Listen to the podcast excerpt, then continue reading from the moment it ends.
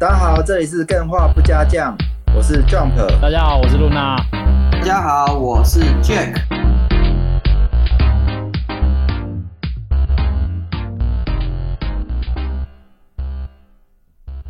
哎，今天要聊的这个主题，好像在我们的题目库沉寂了一年多。嗯，啊，那个那个并不是不有趣，嗯嗯，那个时间点也没有办法聊啊，因为它全部都日文的啊。哎，那个时候那个时候我一直在那边，哎，我们来聊赛马娘好不好？我们来聊赛马娘好不好？你直接报最最直接，就把赛马娘报出来。哎，真的不是大家都，大家直接看题目就知道了，还要我爆梗？不是题目不有趣，是嗯。Luna 那时候一直说要聊，干他就日文，谁有办法聊？对啊，谁能跟你聊啊？真的是哦，等超久了，终于好不好？台版开服了，大家也是玩疯了，好不好？我是真的玩疯了，嗯。所以今天要来跟大家玩一下，呃，聊一下赛马，边边赛马娘，边做 podcast 边玩嘛。对，我们现在边录音的时候还在那边边点呢，然后等到点出一堆一万的那种等级。哎，都玩了吗？都玩了吗？有啊，有玩了。哦，这可以有玩了。对。那你们觉得好不好玩？嗯，我是觉得它是会让我沉迷一两个小时，一直在那边刷的游戏啊。哦，你只会沉迷它一两，只会沉迷一两，因为我玩不到多久，就感觉手机很它没有电了，所以我就赶快先休息了。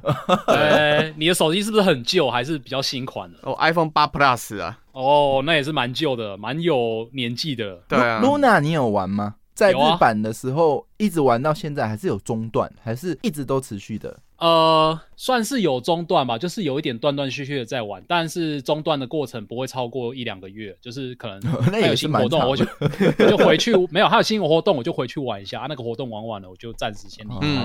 然后就这样持续了大概一年多，到目前为止吧。好玩吗？你觉得？我觉得很好玩呢，我好喜欢哦，好喜欢哦。对我好喜欢，好特别。哎，我一开始玩的时候 是还蛮无法进入的。嗯，对啊，你一直在骂哎，你在 DC 上面说这什么烂狗屁教学，他就傲娇嘛，超夸张嘞。他就是一连五六七八张的那个教学图，你就是一直点教学图，一直点教学图，然后他教学跑完，嗯。完全都不知道在干嘛，嗯，然后最后就留给你一个满满的按钮画面的界面，嗯，然后你就开始玩，自己玩，哇！我发现说越在意新手教学设计好的人，可能越做不出好游戏，或者突然就觉得这种感觉，这样讲吗？对啊，人家这样还是大卖嘛，对不对？但其实。也不能这样说啦。对啦，我觉得。可是对我来说，他的新他的新手教学是做的很好的。因为我一开始其实，哎，不是对我这种日文不是特别好，但又想玩日文游戏的人来说，他那个引导式的教学，其实对我来说还蛮，就是可以上手的。那就我而言呢，我觉得他新手教学，我都直接快速跳过，根本没在看啊。对啊，然后学完之后，你还真的会玩吗？我会玩。哦，你会玩哦？对，因为类似经营的游戏我玩过一些。它按钮太多了，玩家谁知道要点哪一个？我一开始还以为是要点那个故事，结果他是要点培育。然后我那边点故事，看看看看看，然后就拿一个石头。哦，这到底在玩什么？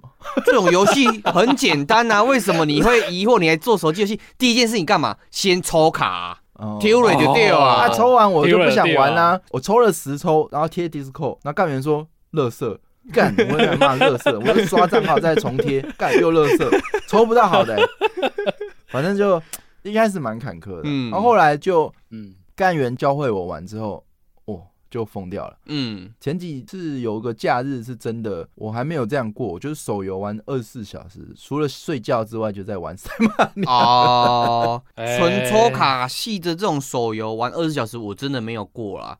嗯，所以我很好奇，到底是怎样的地方让你这样子被屌下去？等一下，所以 Jack 对你来说，马娘就只是一个纯抽卡系的游戏。哎，他就这个家伙一定是没有玩透，好不好？欸、今天我刚刚并没有说，并没有说他只是纯抽卡系，我只是说你进去的时候要做什么事情，先抽。你现在赶快补课，好不好？我们现在赶快录，然后你赶快补课。我已经补完了，然后早就玩过了，已经过了。好了，哎，那我们俗套一下好不好？给几分好不好？哎，这个来评一下，Luna 要不要？你先来，你玩了一年，给他个分数吧。嗯，满分十分，满分十分的话，我给他十二分。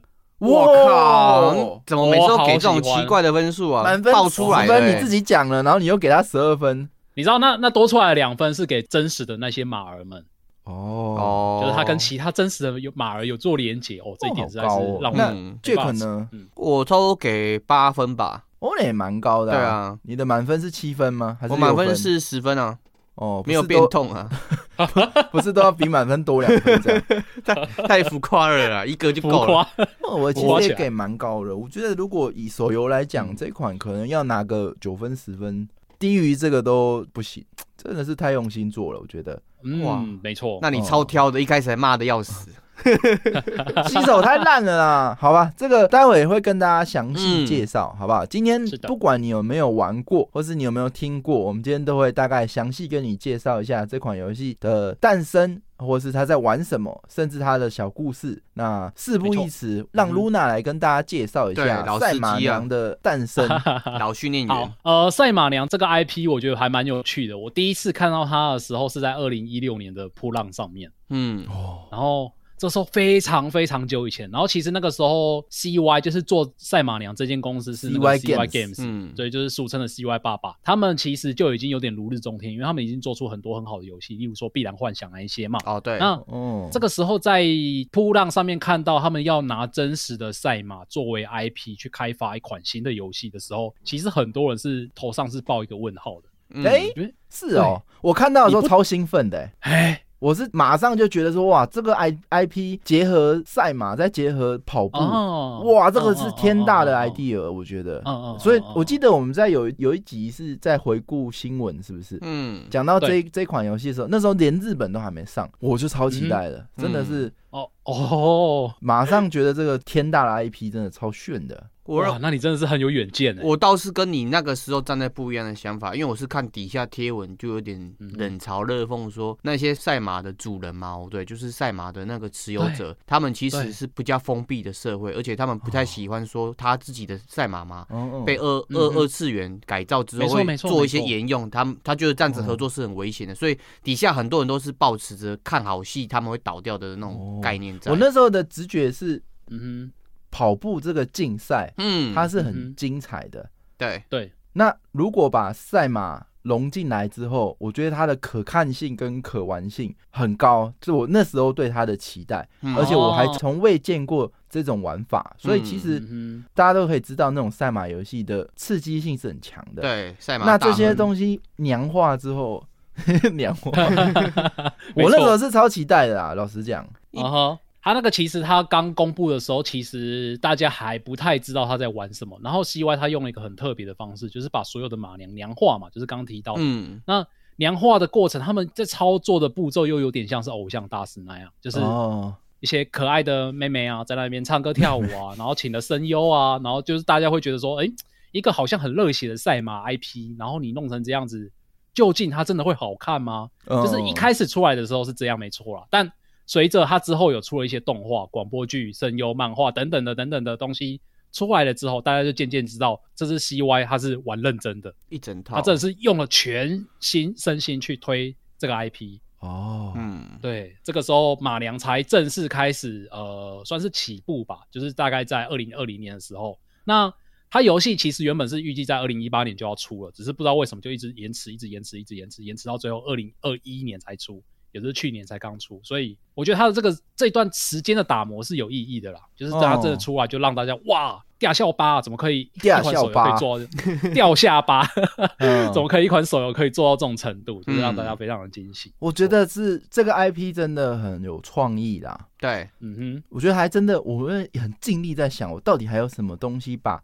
它娘化之后，它的趣味性可以这么高，嗯，因为你比如说一般的东西娘化，它们本身没有这么高强度的竞赛或是战斗性质，嗯，可是马赛马本身娘化之后，它的战斗性质是不用套一些什么战斗皮还是抽卡皮，它本身就有很浓的这个竞赛元素或游戏元素，是的，没错。但想不到哎，这真的很厉害。不过我也可以再补充一下，其实这一开始是在刚刚说的，早在二零一六嘛。嗯，三月的时候，这个 Anime Japan 二零一六的时候公开宣布，然后那时候啊，还一次就宣布是所有刚刚像 Luna 讲的，哎，动画啊小说什么什么什么，就是动画先行，然后预估在二零一八年的时候会上线。嗯，那结果呢，就如刚刚所说的，一直延嘛，延延延延延，我那时候还去看，全网都是在讲说，哎，赛马娘手游恐无望。哦，对啊，很多，不然就是风言风语啊。手机游戏等两年都没出，嗯，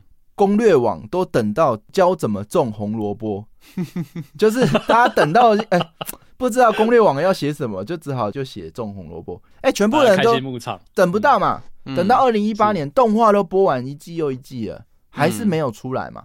嗯然后结果又看到什么新闻？前偶像大师系列总监石原张宏宣布退出 CY Game，嗯，所以他负责的赛马娘制作人的职务也一并辞去了。对，哇，哎，所以根本就好像赛马娘等了两年无望了。会不会胎死腹中了？然后我哦，去看了一下，我发现如果从二零一六年到现在二零二二年，哎、应该说二零二一年他出的啦。嗯嗯然后我去特别去找那时候公开的那些 PV 或是图片，嗯，哎、其实跟现在游戏差蛮多的、欸差超多哦的，大家想象不出来的。我那时候就看，哎、以前他规划的是横版的玩哎、嗯现在大家是直版的玩嘛。嗯对然后里面它还有培育的部分嘛，旧图里面还有一个类似操场的，然后大家所有的 Q 版纸娃娃在上面，有点像在玩农场游戏的那个角度，嗯然后再各自做各自的训练。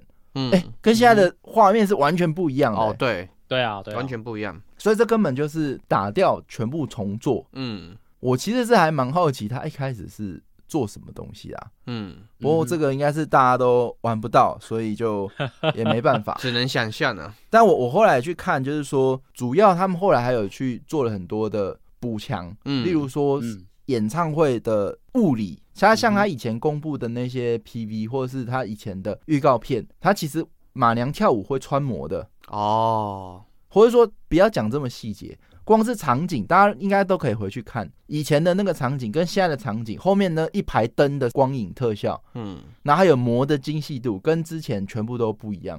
对，然后还有包含说，它还还有主打就是声效，三 D 声效。嗯。这里我好像就没有戴耳机去聆听呐、就是说包含说马的呼吸声啊，那个层次感，他们都去专门去做三 D 声效，去让玩家体验的更好。嗯哦，然后包含说，哎、最大的发现是那个预告片里面赛马的镜头，现在的赛马镜头真的是一绝。对，那那时候跟现在大家都可以去比较一下，还真的是差蛮多的。嗯所以我觉得，嗯，这个真的如露娜所说，就是这几年是没有白等啊。哦，对，而且我觉得这几年中间有一段，就是大家在等待游戏上市的过程，它推出了两部动画，我觉得这是非常重要的里程碑。因为在它推出动画之前，大家真的是对这个 IP 就是蛮陌生的嘛。对但是有了动画之后，它那个马在耀然于动画之上之后呢，你就会就会看到说，扑浪上面的那个讨论度突然爆高。包含推特上面也是，就是突然之间好像马良你不去认识他是一个落伍的的哦，的的二次元玩家这样子的感觉。嗯对啊，对啊，这个制作诞生的历程还是蛮坎坷的啦。不过我觉得这也是蛮体现 CY Games 在制作游戏的特质。嗯，嗯，怎样的特质啊？这里就刚好借机跟大家介绍一下 CY Games。如果你们还、还没有听过 CY Games，我可以大家网上流传怎么去形容这间公司。嗯你看有多夸张？第一个我不要讲其他的，就讲刚刚 Luna 称呼他为 CY 爸爸。嗯，CY Daddy，哎、这其实就是一个还蛮高的，不能讲过誉啊，就是就荣誉嘛。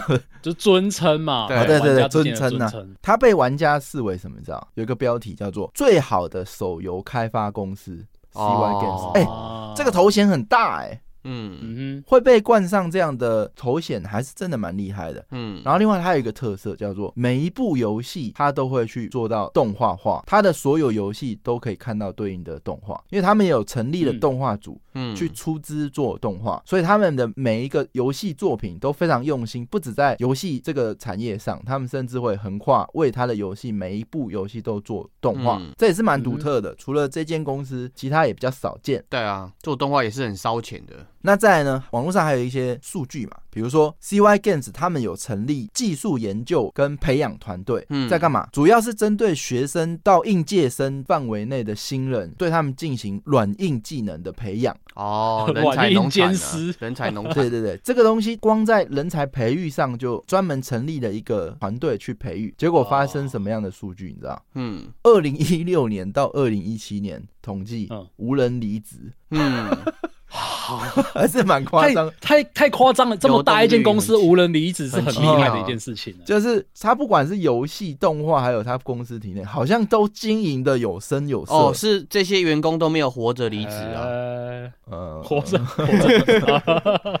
然后他还有一个粗暴的哲学，这也是在 Google 看到的。嗯，CY Games 的制作人或者是他的董事，他们的做游戏的理念是什么？嗯，十亿日元没做完游戏，再丢十亿。哇，就是一个丢钱不手软的公司，财大气粗啊。这个的确是，不管是从钱的方面，嗯，还有人的方面，还有对作品友善的方面来看，这间公司好像真的。被称为是最好的手游开发公司，好像这个头衔还是实至名归，也不为过啊。对啊，那他的游戏大部分就是最一开始《巴哈姆特之怒》是他们出道作嘛，嗯，然后再来就是《偶像大师》《灰姑娘》哦，有，我到现在还在玩的，红到不行。二零一一年玩到现在，各位十年了，《超异域公主连结》。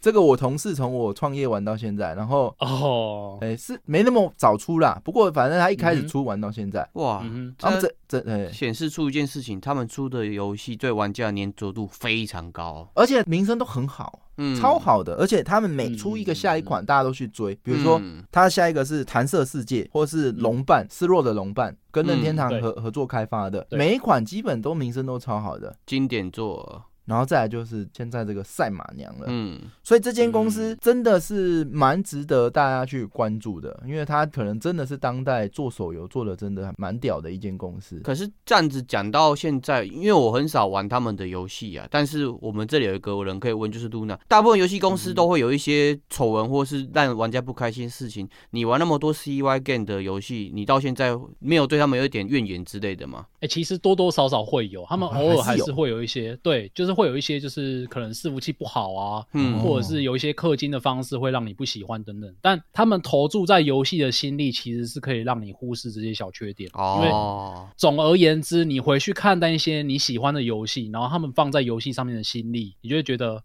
好吧。剩下的那些我就原谅你吧。我觉得不是为了捧而捧，是真的，对对，嗯，真的还是蛮厉害的。是，尤其是我我玩赛马娘之后，我会惊讶，就是他是真的有在投注心力在每一个小细节里面，真的还是蛮令我吃惊的啦。那是啊，这个待会可以再跟大家公布。那你们知道现在赛马娘下载量多少了？不知道，要不要猜一下？你是说台版还是全部啊？还是加起来？讲台版可能就不会太高吧。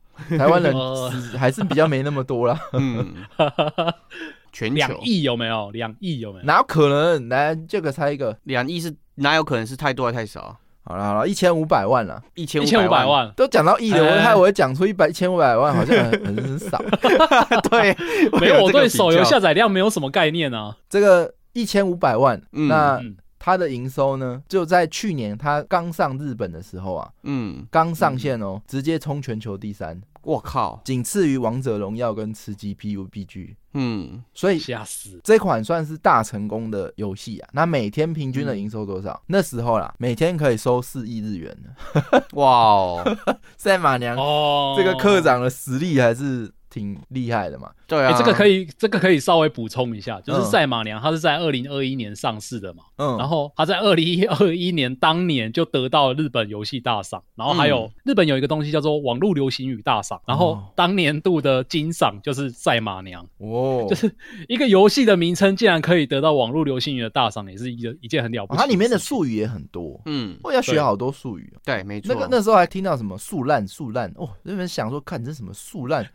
原来是速度点到烂，干死了！他妈的，这发明全部点速度，干烂死。然后呢，这个他们母公司是嗯哼，一间日本最大的网络广告代理商，嗯，已经是日本最大的网络广告代理商了。但是它上线之后啊，第四季财报，原本他们这个公司大概是总营收是三百五十亿到四百五十亿，嗯嗯哼，日元，直接马娘上市后变成九百二十亿。哇！一间全日本最大的广告公司，马良上去直接营收翻一倍，对啊，超越大膨胀。所以这个游戏产业的这个营收实力真的不亚于这个广告，嗯，这个真的是还蛮强的。他自己本身呢，听说 CY Games 本身自己营业体的营收，因为他走到二零二一年马良还没上的那个时间点，再到马良刚上的时间点，听说营收是翻十五倍，哇！十五倍。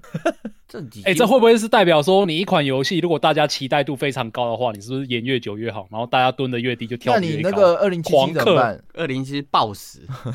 还哎，二零七七搞不好他就狂演，然后演个五年，然后出了一个超好、超完整的作品。哦那可能要那是钱要够烧啦。那不一样的时空了，哦那另外一个时空的二零七七好的，啊另外一个时空。对，在我们哦这个时空二零七七是暴死。对，可以大概算一下美金呐、现在是第一名，全球营收第一名还是原神？嗯，哎、提到原神，还是蛮鼓励大家去 DC 上，我们频道里面有原神频道一起来讨论。嗯那我们 DML 大数大据超丰富啊！，对，有超多的对内容可以给大家。那如果有玩原神的，都欢迎赶快来我们的频道一起来，讨论。共襄盛举。第一名到现在还是第一名，五嗯点七亿美金呐、第二名是谁？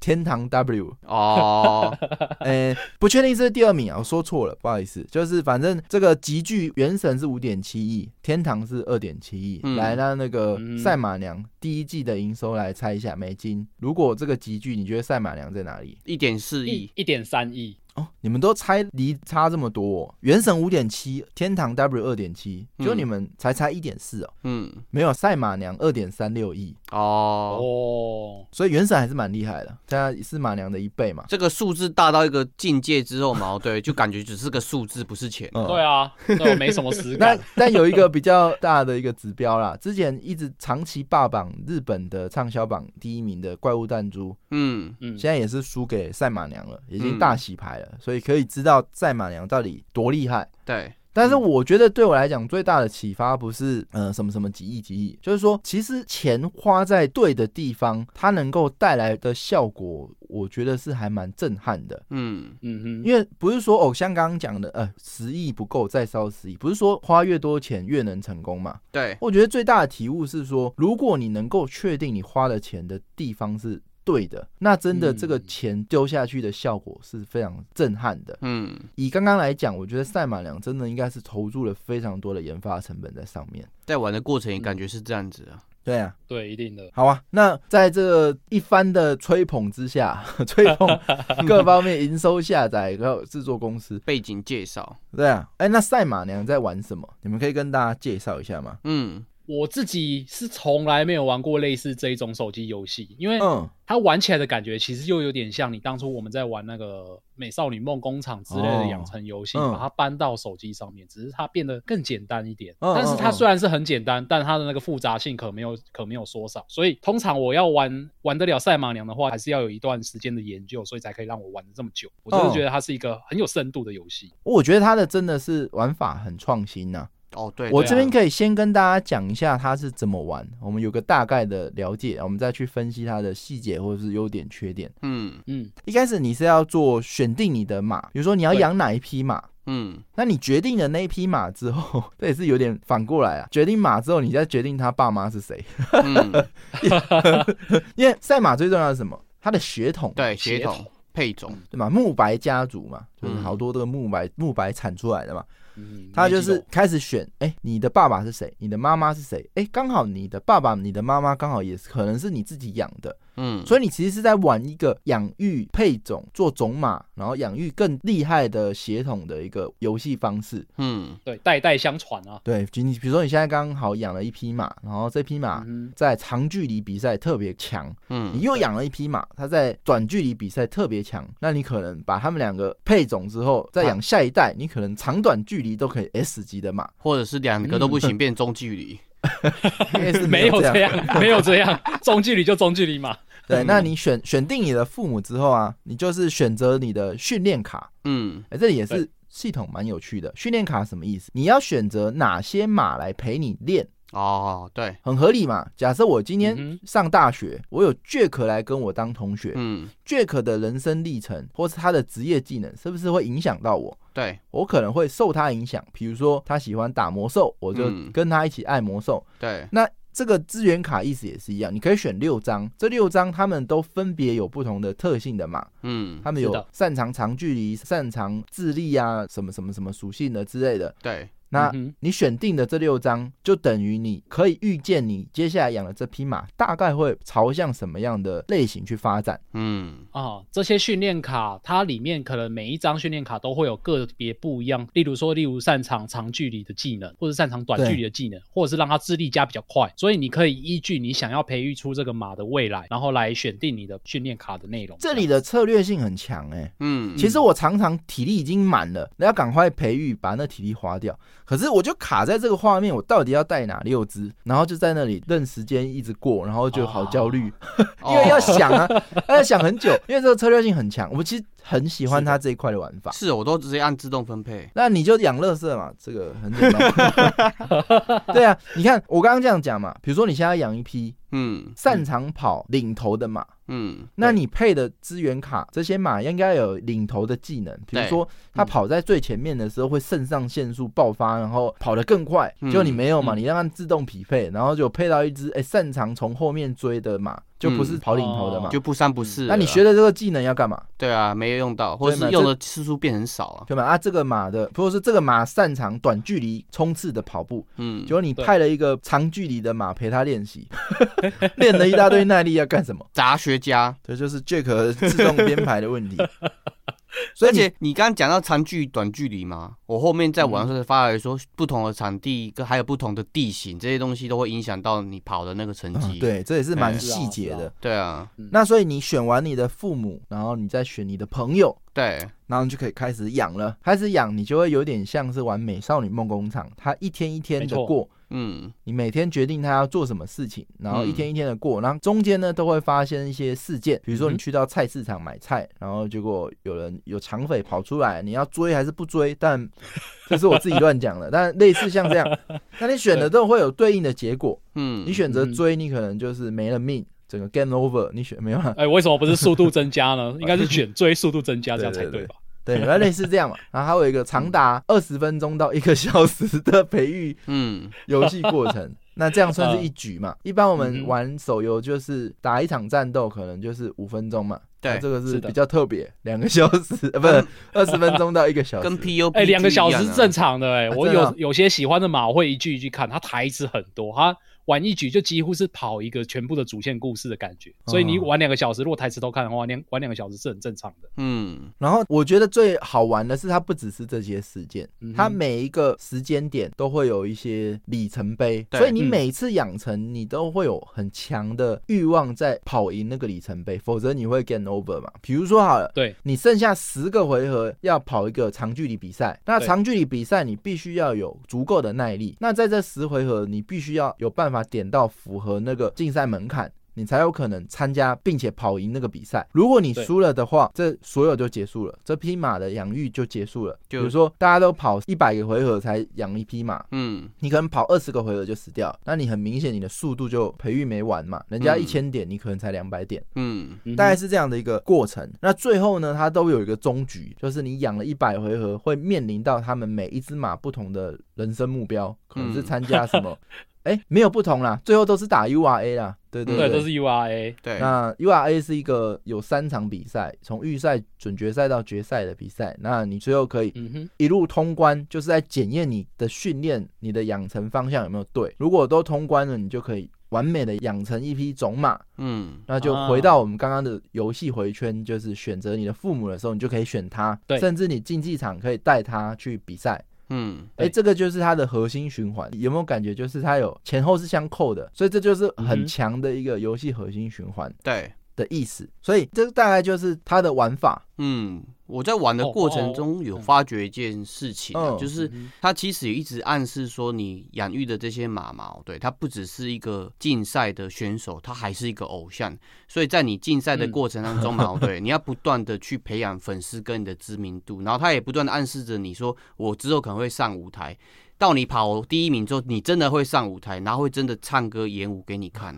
对，它是一个不断的在暗示说，这些赛马它不只是一个动物，它也不是一个竞赛选手，是你可以尊重的一个偶像。啊是的对，是的，是嗯的。嗯嗯，关于这一点，我可能如果稍稍晚有一些时间的话，我或许可以跟大家分享一下关于马娘的一些小知识，嗯就可以解惑一下为什么他们要上这些舞台去做。哎，不不如就现在讲吧。对啊，不用稍后啊。其实这件事还蛮哦蛮哦出戏的欸。为什么赛哎完是哦，赛完马跑完很累耶，结果我要上去当 C 位跳舞，我第一名，我要去做 C 位跳舞，哦，我真的很累。哦 可是我呃我其实知道，嗯，因为他们公司就是有摄影棚嘛，嗯，而且他们公司是做偶像大师应有的，嗯，对所以他们都有很强的动作截取跟这个舞蹈的这个资源可以运用。嗯，哎哦如果开发产品来讲，有这种积累的话，好好的去运用，其实会做出很强的，而且 DNA 很强的一个作品。对，所以我认为嗯这是一个上司吩咐他一定要加入的一个环节。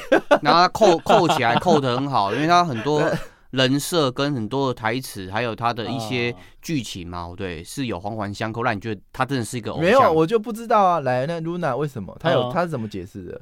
哦，好，嗯它其实是跟他的世界观是有相扣的。对可是我先不讲世界观，我直接讲大人的理由，让大家知道。大人的理由就是他毕竟这个 IP 是想要就是做成一个完全多媒体企划嘛，所以他不只要推马良这个游戏，他还要推声优，他还要推广播剧，嗯，哦，所以他当然会以这种方式去。呈现。没错，哦，对对对一整个产品线这样子。那他在马娘里面的设定呢，其实马娘在这个游戏里面，它是一个只有女性存在的神奇生物，所以他就利用这一点，因为这些马娘它是继承了异世界的一些竞赛马的名字或者是他们的灵魂而诞生的，所以这个异世界指的就是我们现在这个现实世界，所以这个马娘的世界呢是另外一个全新的世界这样子。嗯，那这些马娘，她们本身其实虽然说她们外观看起来是一个漂亮的小妹子，但是她们其实那个身体能力都跟人类是有极大的差异的。对，对，例如说她们的运动能力特别强大嘛，嗯，那或者是说他们未成年的马娘可以轻松的就一脚把一个成年男子踢飞数米远。生化就是会马娘，对对对，然后他们还有比较有趣的一点就是说，像是马娘的奔跑速度时速可以高达七十公里。所以他们在有些地方会设置一些什么马娘的专用道啊等等的，所以我有看过他，们有对对对，所以他们会有这些马娘的上舞台表演的桥段，主要就是因为，因为马娘在这个世界，它其实是一个算是大家敬仰的存在，哦对，而且他们是结合力与美的一个种族，所以他们就是有点像是想要娱乐大家，也不算是娱乐啦，就是 想要把这么强大，然后还要背负起责任，娱乐大家。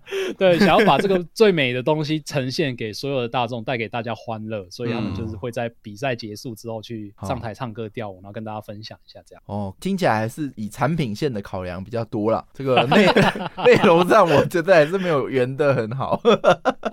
好了，没有了。可能是我讲的不够好，搞不好你看动画你会知道他们他们为什么会这么。我有看动画，我有看两。季，但是他第一开始就很好笑啊。嗯，就是嗯无声铃鹿跑完之后就上课上台唱歌跳舞，我就觉得 为什么他跑第一名，然后还要继续跳舞？你这样子因为都是偶像嘛，运动偶像跟唱歌跳舞的偶像都是偶像嘛，对啊放在一起就好啦。他都是受人敬仰，合在一起，你就跟更多人敬仰啊。NBA Michael Jordan 比完一场比赛之后，哎、结束之后还要上场跳舞、唱歌给大家跳。NBA 也会去打摔跤，变摔跤偶像也是有啊。你这样讲，如果说你看印度片，你不就会很很错愕？你讲一讲，突然就跳起舞起来了，对，他的歌舞剧直接起来了。哦宝莱坞啊，对啊，嗯 哦，所以马你要能够接受宝莱坞。嗯嗯，所以这个刚刚有说到，它是一个其实异世界的灵魂。哎、嗯其实这些马是在现实中真正有存在，嗯而且真正跑比赛的一些名马。有这个设定在。例如说，这个它的主角特别周就是嗯，有一个称号叫做日本总大将。哎、嗯这个我其实爬他故事爬的好有趣哦。嗯他们每一匹马都有这样的故事。在日本总大将意思是什么？哎、一般欧美的马都在日本屌虐日本种日本品种的马嘛。嗯，哎、这批特别州偏偏就干掉了好几只海外来的血统的马，嗯哎、所以成为日本总大将的这个称号。嗯，所以每一只它都有每一只个别的竞赛历程跟它的故事，对，是的，这也是我觉得马娘最吸引人的地方。没错。这边可以 Luna 来跟大家补充一下，有没有什么故事很有趣可以跟大家分享？哦。哦，其实，在马娘的故事，就是我刚刚会不是会给她十二分，有两分其实就是这些额外的故事加分的。你在玩游戏的过程中会稍微认识一下这些马娘比较表面的部分，但你如果实际去 对对，你如果实际去研究他们真有骑马的那些故事的话，我觉得真的是会让人更加投入进入这款游戏里面。嗯那我今天想要跟大家分享的是一匹我最喜欢的马的故事，叫做春丽，然后台台版的翻译是春乌拉拉啦，乌拉拉乌拉拉。拉级吵，超级吵的嘛。怎么可以怎么可以这样说他呢？他很可爱，好充满元气的嘛。嗯，嗯嗯嗯，那哈鲁乌拉拉的故事呢？他本身是一匹出生在一九九六年的马，因为他的父母都是日本赛马界的名马嘛，所以他其实在诞生之后就是备受大家给期待嗯对对对，没错。那他的驯马师啊，特地为了迎接这一匹可爱的小母马，然后准备了一个。很可爱、很可爱的 Hello Kitty 头套跟粉红色的套绳，还有粉红色的马鞍，然后就是一整套粉红色，粉红色也就成为了哈鲁乌拉拉的代表颜色。这样，嗯然后只是还蛮天不从人愿的，就是乌拉拉他从一九九八年初次登场比赛之后，就跑出了最后一名的成绩。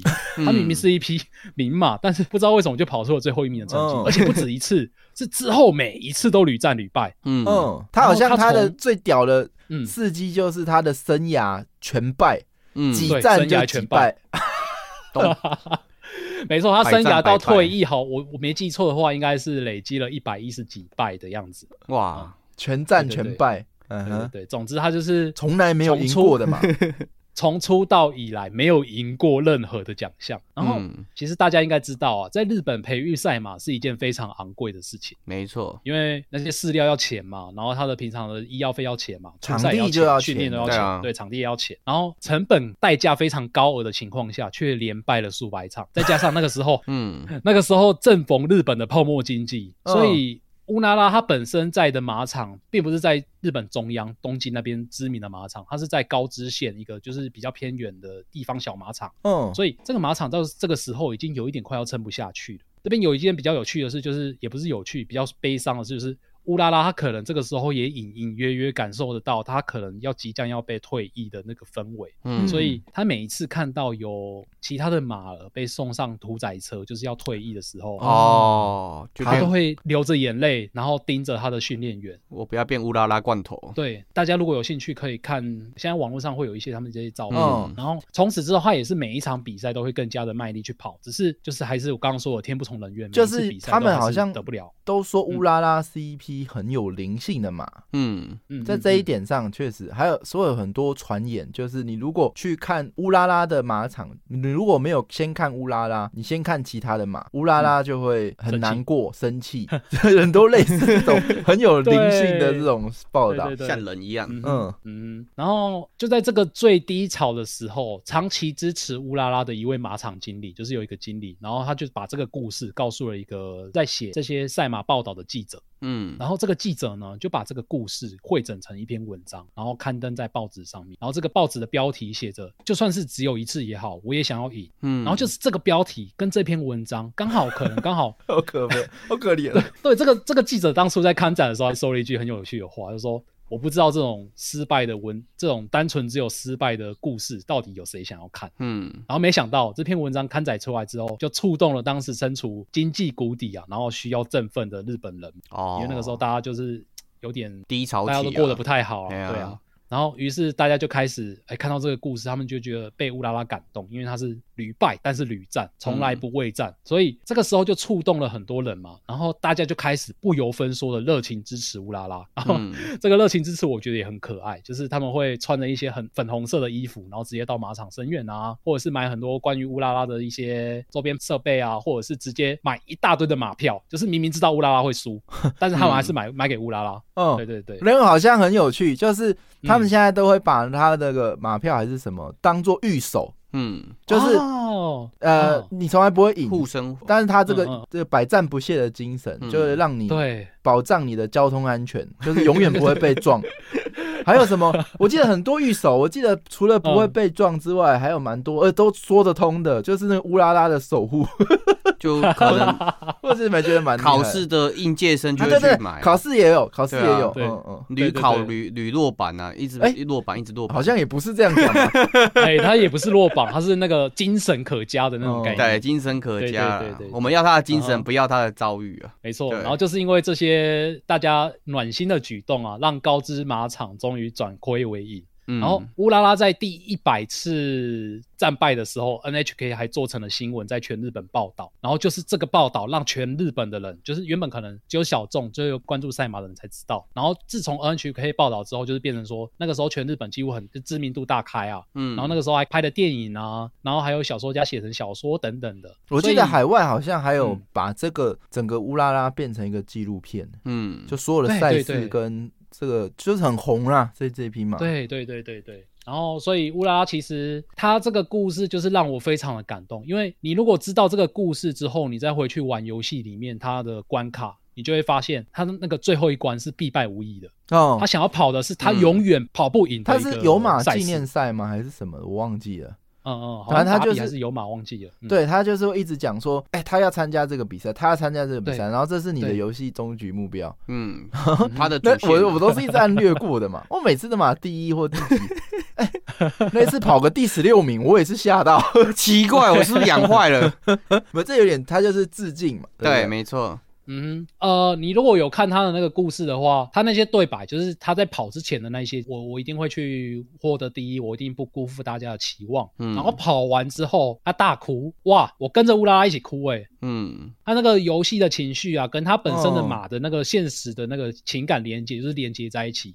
然后从此之后，我就觉得哇，这个这个游戏真的是非常的不得了的游戏。哦，嗯对，这个然后这是乌拉拉的基本故事啊。然后他现在，我现在跟跟大家讲一下，乌拉拉它本身有一个小小的后援会。然后现在这匹马呢，它正在千叶的某个牧场安养天年。嗯，你如果想要看乌拉拉的话，可以去预约，可以趁早预。约啊，哦对对对对对，真的，我我这个玩完之后，我超想去日本看赛马，嗯，我也想去目睹一下这些马。对，嗯不，过这网络上好像很多人也蛮有趣的，怎么因为？乌拉拉是我忘记是必败嘛，那大家所有的课长就奋起了，嗯在研究怎么样 让乌拉拉能够赢，所以发布了非常多的攻略跟测试，然后想要让乌拉拉赢一场，这也是蛮有趣的。反正是在游戏中圆梦。对，我觉得这个是不止这一匹马、欸，这个游戏有趣的就是它的每一匹马都好有趣哦。嗯。没错，，每一匹马都有类似这种故事。有个性，还有它的习惯，还有它的哦癖好啊。我一开始大概花了两个假日在无日无夜的玩这款游戏，那后来的哦。五天大概无日无夜的在读它每一只马的故事，哦，哇，我觉得这很有趣。是超上瘾的哎、嗯，对啊，这个这个真的是还蛮难得的游戏体验呐、嗯，所以真的是嗯如果十分给十二分是真的不为过啊。嗯。嗯对啊，那我这边其实可以简单跟大家讲一下，我觉得它的优点，嗯，因为这样听起来它就是个养成游戏嘛。我觉得除了养成游戏跟它的故事的还原之外，我觉得有几个点，我觉得是蛮打破我的眼镜的。第一个是终局的设计，我觉得它哎打破了单机日期式的养成玩法，嗯跨到嗯手游的第一个，应该说我不知道是不是第一个，但是我真的是第一个看到这种营运型的游戏，但是他做了一个有终局的游戏养成。嗯哎、这个是我以前在大概十年前或二十年前一直想不透要怎么样去做的一个游戏玩法。对，哎、美少女所谓的终局是什么意思？就比如说美少女战士，不是美 美少女梦工工厂，美少女梦工厂它，是有一个结局的。嗯哦你如果拔掉结局，你就变成无止境的养成。对那你如果是无止境的养成，你就是一个普通的烂大街手游。对，你就是每天上线，然后养成你的数值嘛。对那每一款手游是不是都这样？嗯那你如果一定要给他一个终局的话，那你要怎么样无止境养成？嗯所以我那时候是完全不知道要怎么样去做这种游戏。嗯，那 Luna，你是说还有其他的类似是不是？哦哦，你说他养成结束之后，嗯嗯，然后会留下来就是一个种马，让你可以去配种那一种概念嘛？对对对对对，嗯嗯哼，对，其他也是有类似，像是 CY 他们本身的之前的偶像大师系列，哦，然后还有另外一款，另外一款偶像大师叫闪耀什么我忘记了，然后总之呢也是有类似，就是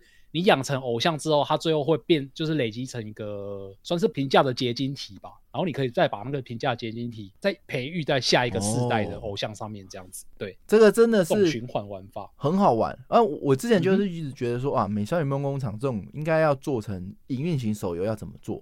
哎，原来是这样做。那再来就是说，不只是终局，就是它以日期，它也是一个瓶颈嘛。就是说，呃，如果我现实在玩手游，大部分是不会有游戏系统会有日期的。对对对，因为它是走现实时间。嗯，那你又要走游戏日期的时间，那你又要过现实时间，那要怎么算？哎，我觉得它这些的。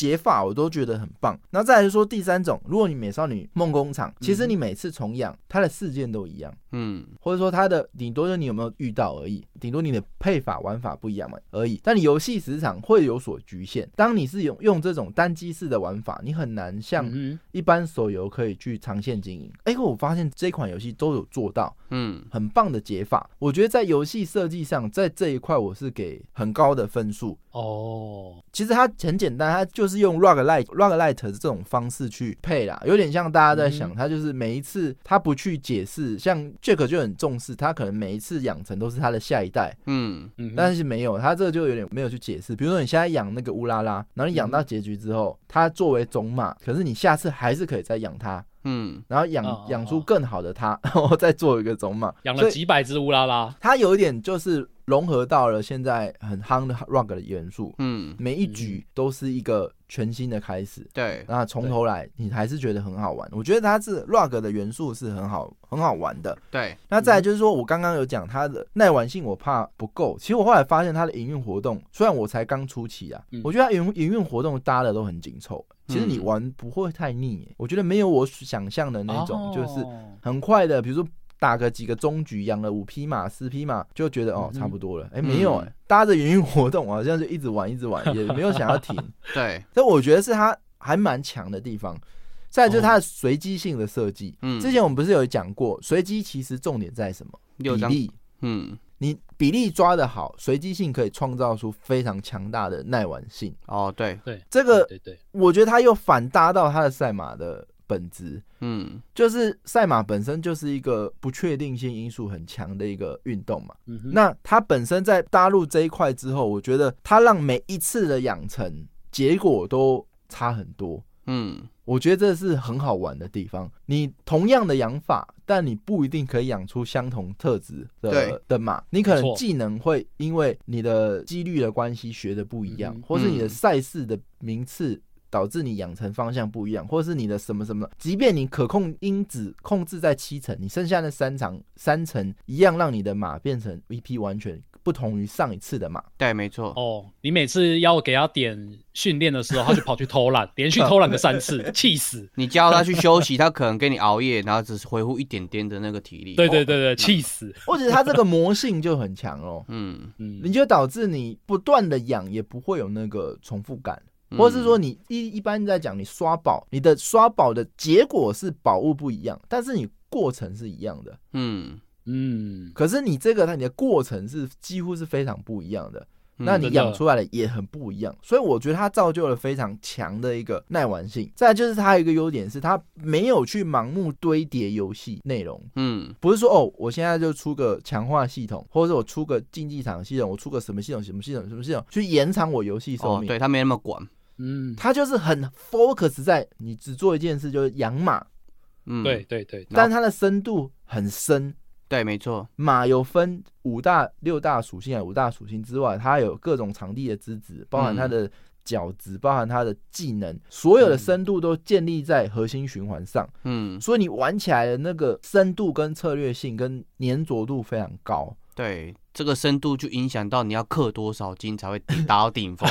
对，还好。哎，我必须说他，我必须说他那个扩充性真的是让我吓到，因为通常我一开始在看某一匹马，它可能一开始只适合跑草地。然后只适合跑中距离的马，但是我有时候可能就是因为我之前练了长距离的马，再加上我有一些额外的训练卡，可以硬生生的把这一匹马变成它是适合跑沙地跟适合跑长距离。然后就是完全一个不一样的练法，真的非常有趣啊！就是你自己在那边想，然后该怎么该怎么玩这一局。因为一一般传统的战斗游戏是怎么样？我就是打一般的副本嘛。嗯。那一般每日任务就会，哎，副本一般的打完，他打英雄难度的嘛。嗯。那对，再就会可能游戏历程达到二十级之后，就再开放一个什么爬梯的打法嘛。嗯。然后再开再打到四十级，他可能有战队的打法，就是这种这种横向的扩充，用 呃更多的系统。去做游戏性，我觉得真的不如这一款直接把这个游戏核心循环做到最强，深度对够之后，真的好屌，因为很屌。刚刚 Jump 提到就是所谓的搭配嘛，对，就是所谓策略性。很多手游会有一个点，就是它会把所有的策略归归纳于一个东西，叫做战斗数值，或者是说它的战斗力嘛。那你战斗力有差嘛？你要胜负就是以战斗力去去做评断。但是马娘不是，它有刚刚提到的从父母上面的搭配。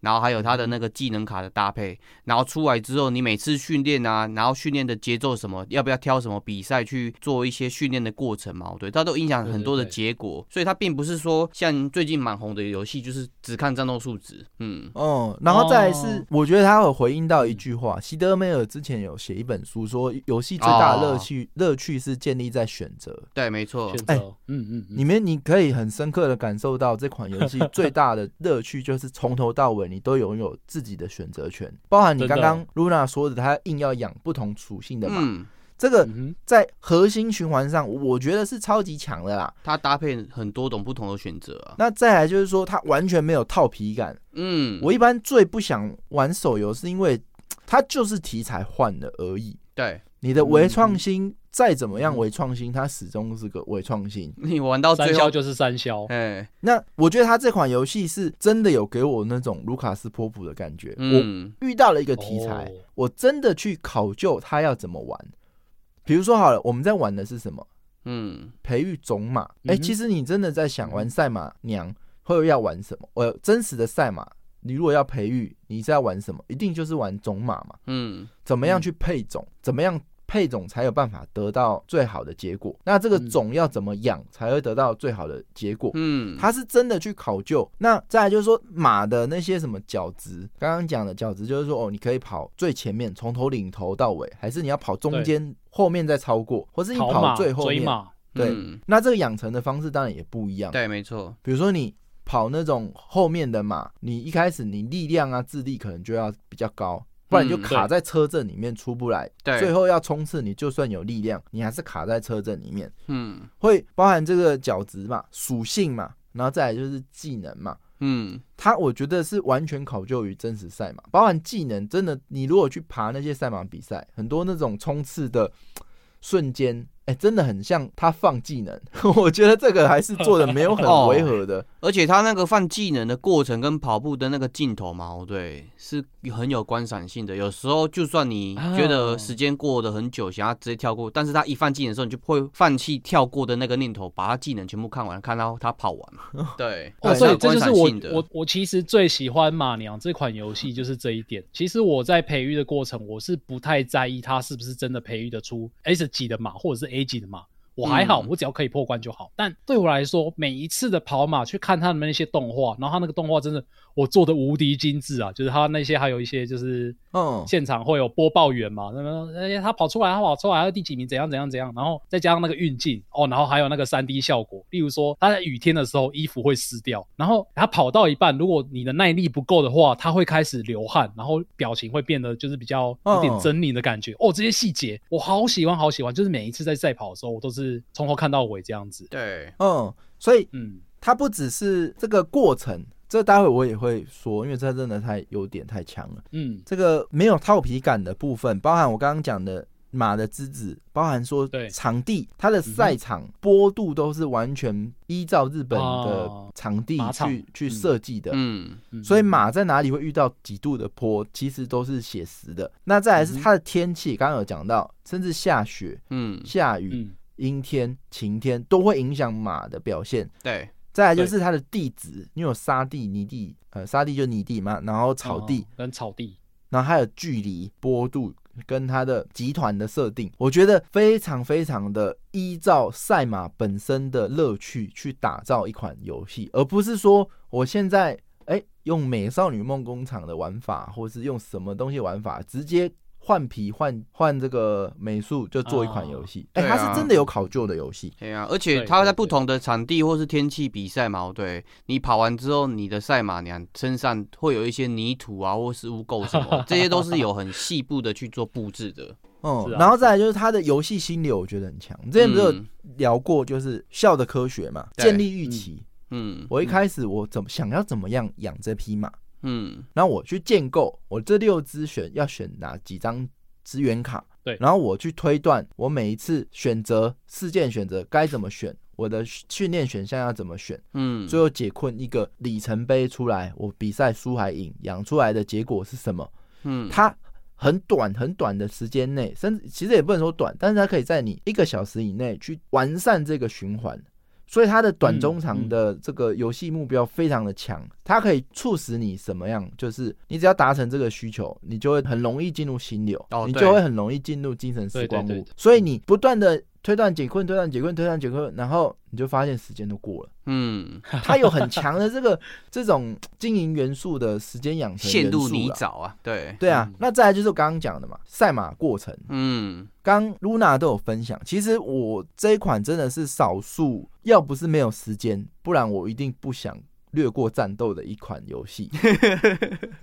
很夸张哦真的啊你玩手游一定都是会略过战斗嘛？对啊，因为千篇一律啊，我干嘛一直看重复播放的东西？有时候打竞技场会想看，嗯可是这款是真的，你全部都想看。对，镜头语言，我真的是真的，我觉得这款游戏镜头语言做的超好的，那甚至比动画看动画本身的比赛还精彩。哎、它真的是，你如果你的马娘在跑的时候，它还会看一下旁边后面有没有人要追过来，那嗯有的话，哦有人放进来放技能，它还会。很紧张，咬牙的那种感觉，然后到冲刺的时候，那个效果做的超好的。对，哎、真的是我连不玩比赛、不玩赛马娘的同事，只要看到我在看比赛，他都一起看。对，那很多网络上的人都会说哦，这个其实对心脏蛮不好的，所以你可以 想象赛马娘的游戏的赛马过程是真的刺激性很高哎、的。我觉得他们应该，或是玩家之间应该拍一个做一个实验，就是当玩家在看赛马娘的比赛的过程，他的心跳指数或是他的那个脑内啡产生的那个指数，我觉得一定会有影响。很很很，我觉得一定会啦。嗯你就算是耐力养的很好，你跑个长距离比赛，嗯，你就跑跑跑，你技能也点很多，结果你发现他困在集团、困在车阵里哦，面，力量出。不够啊。出不来，嗯，那有时候是运气，然后你就就很紧张、很紧张、很紧张，然后就有发现他哎、突然放了一个技能突围，然后冲出来，然后哦对，关键时刻最后一秒头插警插赢了第一名，干，好好看哦。哦那！术语。好爽哦，好专业哦，真的好好看。哦头插警察。对，真的好好就只差一。颗头，对对或者只差一个脖子、啊。嗯，嗯，反正这个他的比赛是这款游戏，应该说除了创新之外，还有精彩，还有集结一一切的有趣在这个过程里啊、而且我大部分玩手游嘛，对，嗯都会把声音关静音，然后慢慢玩。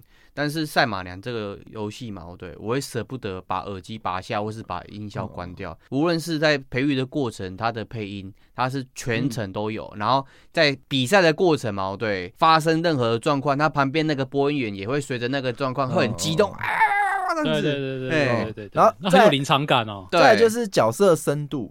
嗯我其实觉得这款游戏的角色他没有做的太好，嗯，但是它本身的故事太精彩了。对，然后它还原的还算不错，所以它真的是也是那种角色设计来讲，所有手游里面最强的，嗯。因为它每一只角色都经得起你去挖它。